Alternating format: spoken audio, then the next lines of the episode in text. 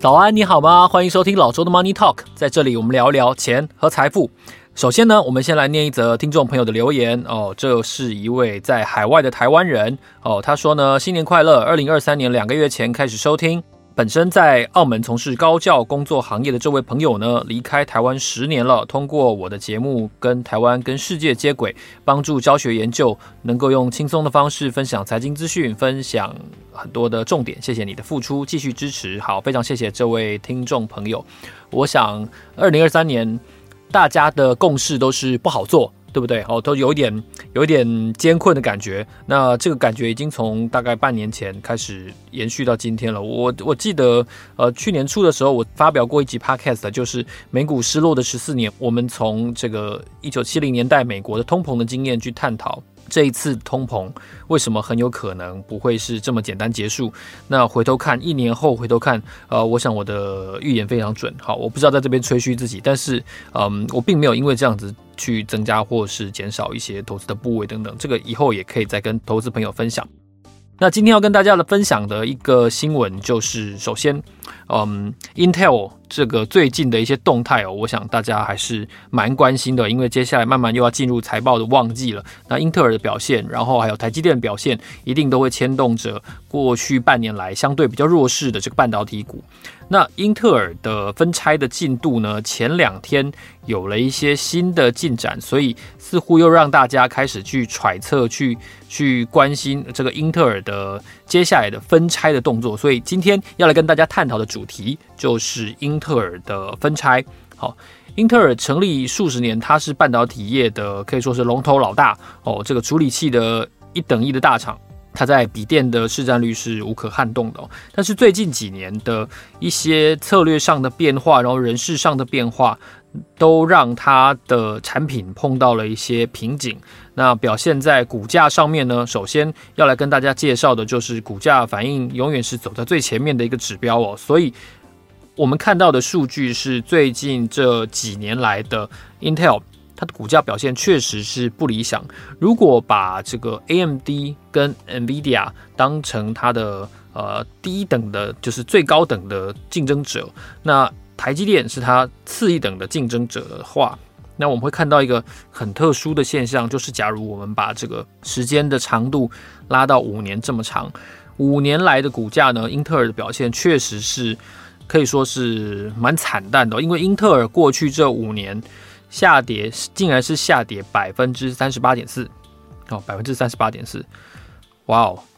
很差，对不对？因为五年来你，你想就知道，台积电是是大涨的哦。台积电因为这个，即便最近这半年的下跌也好，但是相对于五年前的话，台积电也涨了差不多百分之八十左右，哦，这也是将近一倍了哈。那这是雅虎股市的数据。那另外呢，哦，这个 S S&P 五百它是上涨了百分之三十八，哦，刚才英特尔是下跌百分之三十八，标普五百是上涨百分之三十八，哦，那它的最强的最大的竞争者 AMD 跟 NVIDIA 呢，哦，它就不一样喽，哦，NVIDIA 呢，它过去这五年来虽然说 过去一年都砍得很严重，但是五年来也涨了一点七倍，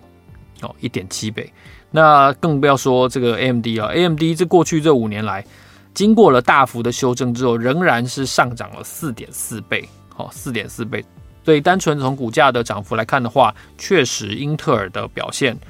第一落后竞争者，第二落后指数。所以，嗯，公司也发动了一些改革的动作啊。所以我们回顾一下的话，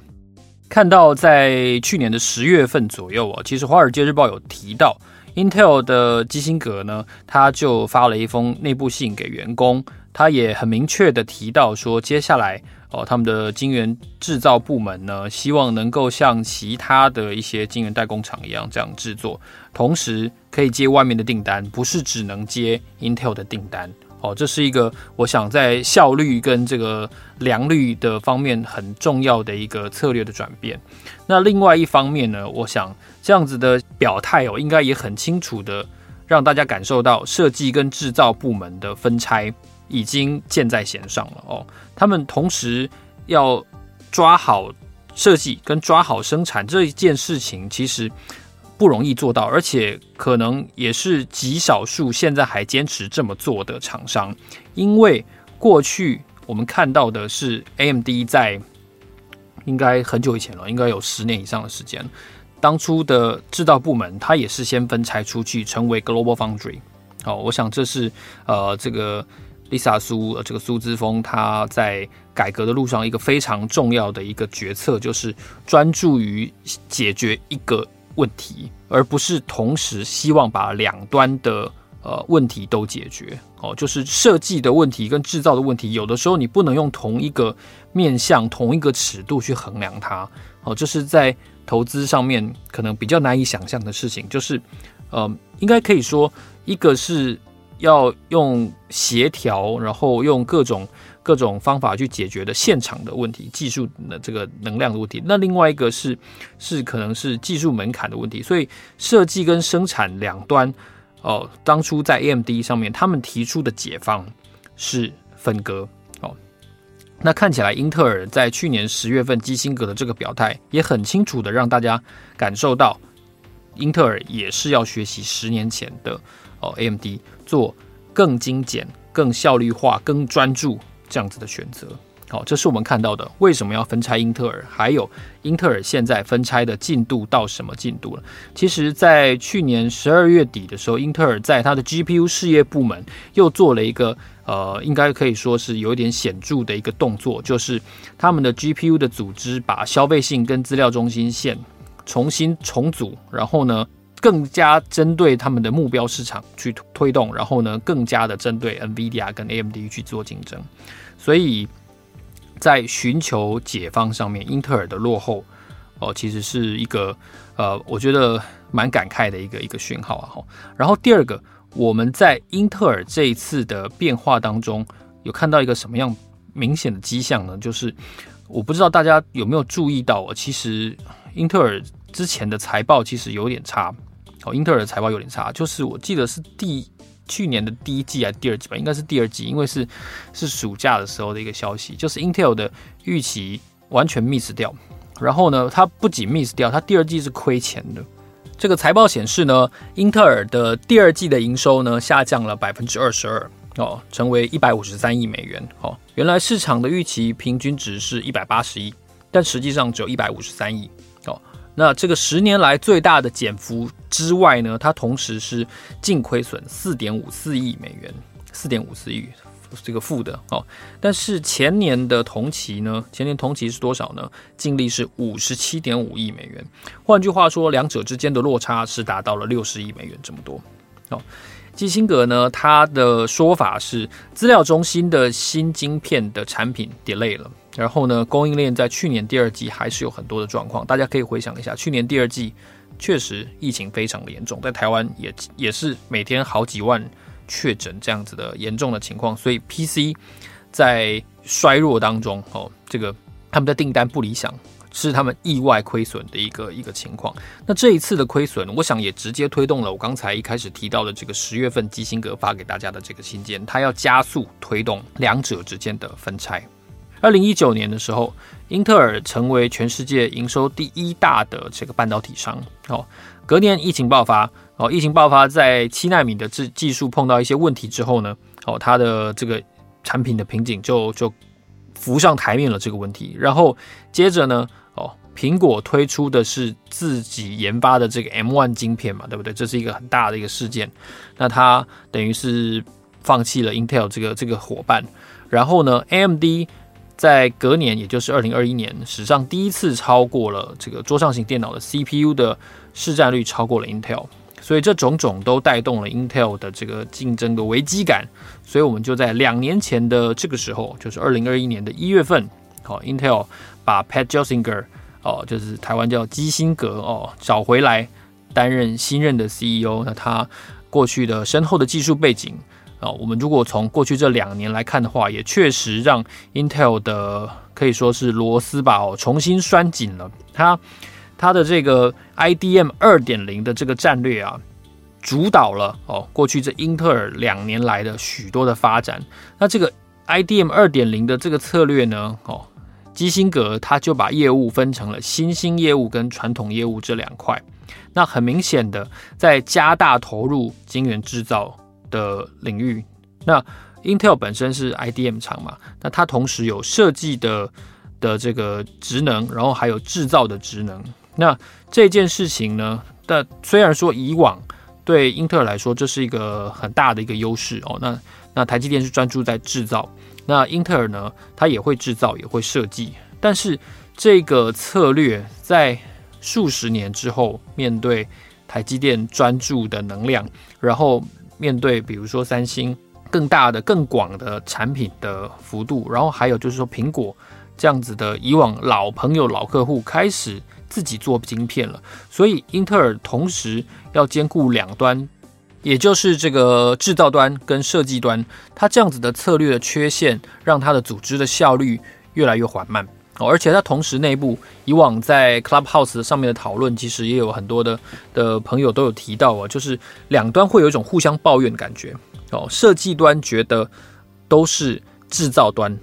在拖累我们哦，就是那么大的厂哦，成本折旧那么大，那当然我们公司不赚钱啊，我们设计出来的东西哦又做不出来，那你们这边整天在那边靠腰说我们设计的东西太难做，那但是对制造端来说也有他们的。困难所在就是他们的能量，他们的前期的成本是非常高的哦，但是他们的也想要好好的跟，比如说跟台积电竞争啊，跟联电竞争啊，但是他们设计的东西似乎没有办法很有效的跟制造端互相的沟通，然后呢互相对接，产出一个比较有效率的一个模式。那这件事情就逐渐的在这样竞争策略的复杂表现之下呢，变得。更尖锐，而且更矛盾。这个矛盾是越来越无法化解了。所以，呃，我不知道大家有没有去听去年底的时候，国泰世华银行的那个年终展望哦。那个那个时候，陆行之曾经在他演讲的时候，他有爆一个小小的料哦。他就是说，呃，英特尔目前的分拆的规划进度呢，哦，已经有一些比较具体的人事配置出来。就是说，现在这个现任的执行长基辛格。好，未来在分拆成为设计公司跟制造公司的时候呢，会留在新的制造公司。那如果是这样的话，我就猜未来新的就是新的英特尔哦，应该还是由这个设计公司 IC 设计这个公司叫做英特尔。那至于分拆出去的这个这个制造公司会叫做什么呢？其实它就。不一定了哈，那可是哦，我们为什么呃，就是说，当我们看到基辛格会留在新的设计公司的时候，我认为啊，这个策略上应该非常明白，就是说，未来比较侧重的应该还是设计这一端的能量，因为因为再怎么说，现在 CEO 留在这边嘛哈，我用“留”这个字表示说，这边还是比较比较像母体的一个一个形象了。那至于分拆出去的制造端，因为比较不是英特尔的擅长哦，这个部分确实是相对以现在的竞争能量来说，看起来是落后于台积电的哦，所以它有一点在切割上面强弱不均了哈。好，这是我们看到的第一个为什么要分拆？那现在分拆规划的进度到什么样的情况了？那接下来第二个重点呢，要跟大家探讨一下分拆后的新英特尔的架构会长什么样子。好，从刚才的探讨里面，大家应该不难想象到，未来新的 Intel 它就是会拆成一拆为二嘛，而且它是垂直的一刀划下去，哦，就好像我们假设想象中脑海现在有一块蛋糕，拿一条这个蛋糕刀切下去，不是水平的哦，它是垂直的切下去，所以它会分成左右两个平均的一大一小的两块蛋糕，那。在以往我们台股看到的绝大多数的公司分拆的例子哦，我们看到的几乎都是所谓的母子分割。母子分割意思是刚才脑海中的那一颗蛋糕呢，那一刀切下去要分成两块的时候，它并不是垂直的切下去，而是它水平的切一刀，它分成了上面那一块蛋糕跟下面那一块蛋糕哦，两块蛋糕可能在大小上面。是有所差别的，为什么呢？因为它叫做母子分割，可能只是把其中一个事业部门、一个很赚钱的部门，或者是一个具有独特性的部门分拆出去，哦，这是母子分割。那相对的水平分割呢？水平分割它也是依照业务的属性没有错，但是母子分割跟水平分割最不一样的地方在于两者之间的这个股权结构。也就是说，哦，切出去的那一家公司在母子这个架构底下呢，它是有一个从属关系的哦，因为有母公司跟子公司嘛，子公司可能有相当的一部分的比例。还握在母公司的手上。反之呢，这个兄弟分割这件事情就不是这样。兄弟分割的话，它可能就是完全切开哦，完全切开。然后呢，原来的旧公司的股东，他会同时拿到新的 Intel A 跟新的 Intel B 的股票哦。可是，在母子分割架构底下就不是这样。母子分割架构底下，母公司的股东会拿到一部分子公司股票。那未来在 IPO 之后，他可能也会享受到一些相对的利益哦。这是两者比较不同的所在，就是股权架构的从属关系。哦，那台湾绝大多数，几乎我想可能百分之九十以上都是母子分割，因为两者之间它可能会有需要，为了配合净值的减少啊，然后得到股份，它可能会需要做一些减资哦。所以兄弟分割的 case 是非常少见的。呃，仅有的几个例子，其中之一最有名的，当然就是当年的华硕跟和硕。哦，华硕跟和硕在金融海啸之后呢，因为它的代工业务跟它本身的品牌华硕公司品牌 ASUS 这样子的品牌业务跟代工业务之间的利益冲突，导致呢华硕跟和硕虽然是一个母子公司的关系，但是它的矛盾并没有解决。然后为了希望解决这个困境呢，华硕决定使用一个台股很少见的这个兄弟分割的架构，用和硕控股公司呢来承接当初华硕底下的这个和硕的持股，然后和硕后来才上市。好，所以华硕跟和硕后来的分家其实是如此而来的。那要注意一件事情，就是我们可以看到当初的兄弟分割完成了之后，华硕确实减资了百分之八十五。哦，华硕减资了百分之八十五，所以大幅的，我记得以前华硕股本是非常大的，然后后来华硕股本大概才才我记得不到一百亿吧，哦，以前好像好几百亿。华硕就是一个非常明显的兄弟分割，跟和硕从此成为两条平行线的一个例子。好，那在在香港呢，我印象很深的这个非常经典的案例就是二零一五年。这个和黄集团的世纪重组案哦，它虽然说是重组，但是它把它把两家公司，也就是和记黄埔跟长江实业两家公司的业务彻底的重新盘整了一下。原来两家公司都有很多的呃控股的业务，然后很多地产业务，但是它它把所有的非地产的业务集中在长实，然后。就是我我以旧的名字来说的话，就是长江实业。那那把所有地产的相关的业务呢，集中在和记黄埔。那当然后来和记黄埔又改名叫叫长江集团。所以两家公司实质上，我觉得它也还是一个兄弟分割的一个概念。虽然它没有相对应的减资这个动作，但是它把所有的业务做了一个很清楚的分拆，一家全部都是非地产。的业务，各种的天然气啊、港口啊等等的。那另外一家就是做所有的地产业务哦，这样子的清楚的界定，即便少了一个减资这个动作，但我觉得它一定程度上还是兄弟分割，所以我看来是有这样子的意味。那除了华硕与和硕，然后呢，和记黄埔与长江实业之外呢，这次 Intel 的这个大动作，即将发生的大动作啊，哈，我想大家可能直接。哦，对标与联想的还是十年前 AMD 还有 Global Foundry 这样子的分拆，所以在兄弟分割的这个例子底下，大家要注意，就是哦，看起来股东可能未来会有点混乱哦，因为因为除非新的 Intel 制造跟新的 Intel 设计能够同时 IPO 哦，就是同时成为上市公司，那喜欢的股东就可以留下哦，因为我想。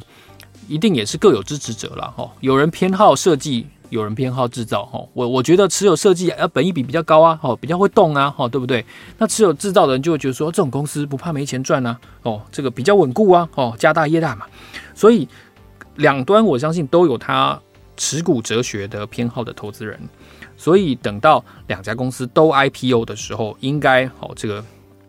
它的策略的走向就会比较清楚了。即便我们现在预期看起来好像是设计端哦，可能会比较强势，然后它也握有比较多原来架构底下的资源，但我们不知道未来的发展。那未来的发展呢，在亏损之后，然后在这个基辛格发发了一封这个非常清楚的这个信之后呢，哦，看来这件事情是有可能在二零二三年发生的，也不一定。但是哦，但是。我我蛮好奇一件事情，就是说，在这在这段期间，其实基辛格做了非常多全球布局的建设，也就是硬体建设。那特别是这些硬体建设是几乎都是在晶圆代工领域的哦。虽然我们刚才说，好像设计端会未来会比较多存续的资源，而且基辛格据说也要留在设计这家新的公司，但他投了这么多钱在晶圆代工。这个领域未来分拆的时候，这家公司的竞争力真的会很弱吗？哦，真的只是一个残兵弱将吗？我不觉得，因为我跟跟大家回顾一下，基辛格在提出这个所谓的 IDM 二点零之后，公司真的砸了非常多钱呢。前年三月，二零二一年三月，Intel 说要在亚利桑那州投资两百亿美元做晶圆制造两座厂。然后他们的工艺的技术的阶段是二十 A，那这个新产能呢，预计在二零二四年投产。那同一年呢，就是前年，他也宣布要投一千亿美元，要加大它的产能，就是扩产。哦，此外呢，去年的这个时候，Intel 又说我要再投一个两百亿美元，去俄亥俄州再建两座新的工厂。那准备在二零二五年，也就是跟这个台积电的亚利桑那州同一年准备要投产哦，它全球的投资计划呢，包括了亚利桑那的那个两百亿，然后呢，俄亥俄州，然后另外还有九十亿美元的这个高阶 EUV 的制程。它在德国、法国也准备要盖厂，德国跟法国同时进步哦，同时进入这个这个量产哦，然后还有马来西亚，它也准备要做一个封测厂。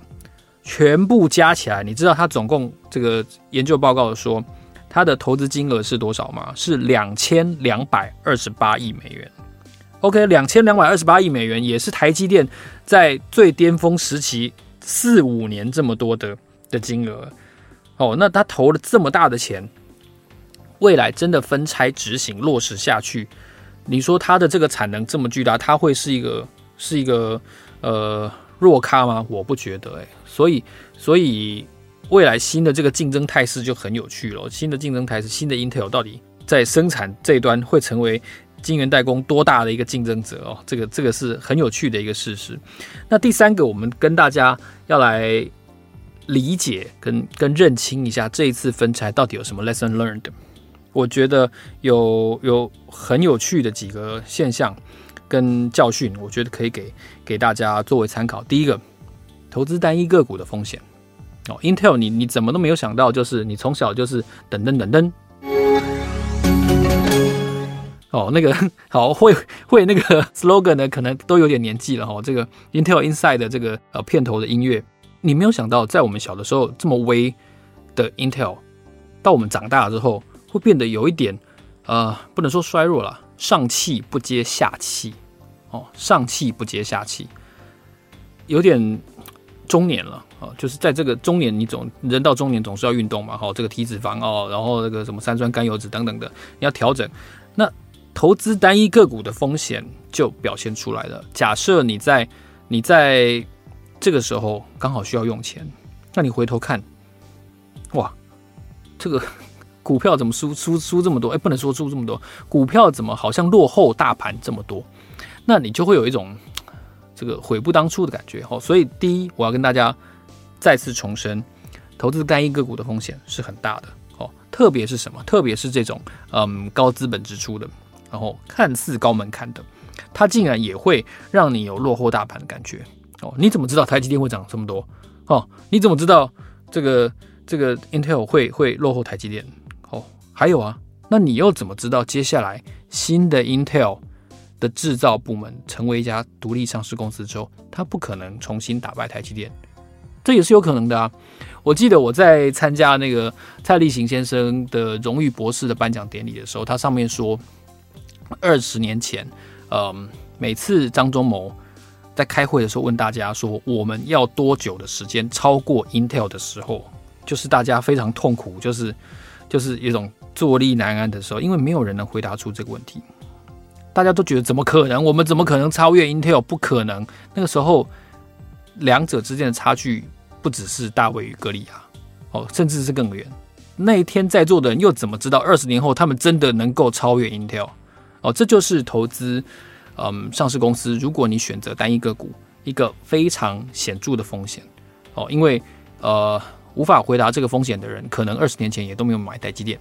哦，买了也都像我一样，三十九块买，四十五块卖掉。所以我我我我我毫毫不吝啬的跟大家讲，我是三十九块买，四十五块卖掉，不是三百九哦，是三十九哦哦。所以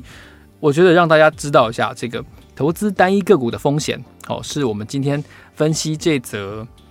新闻跟产业动态一个非常重要的讯息。好，如果你喜欢这一则商业新闻的分析跟动态整理的话呢，欢迎你在 Apple Podcast 还有 First Story 的 APP 给我们按五颗星留言，告诉我你想要听到什么样更多的商业新闻以及全球的国际财经重点大事。好，老周的 Money Talk，让我们下期见，谢谢，拜拜。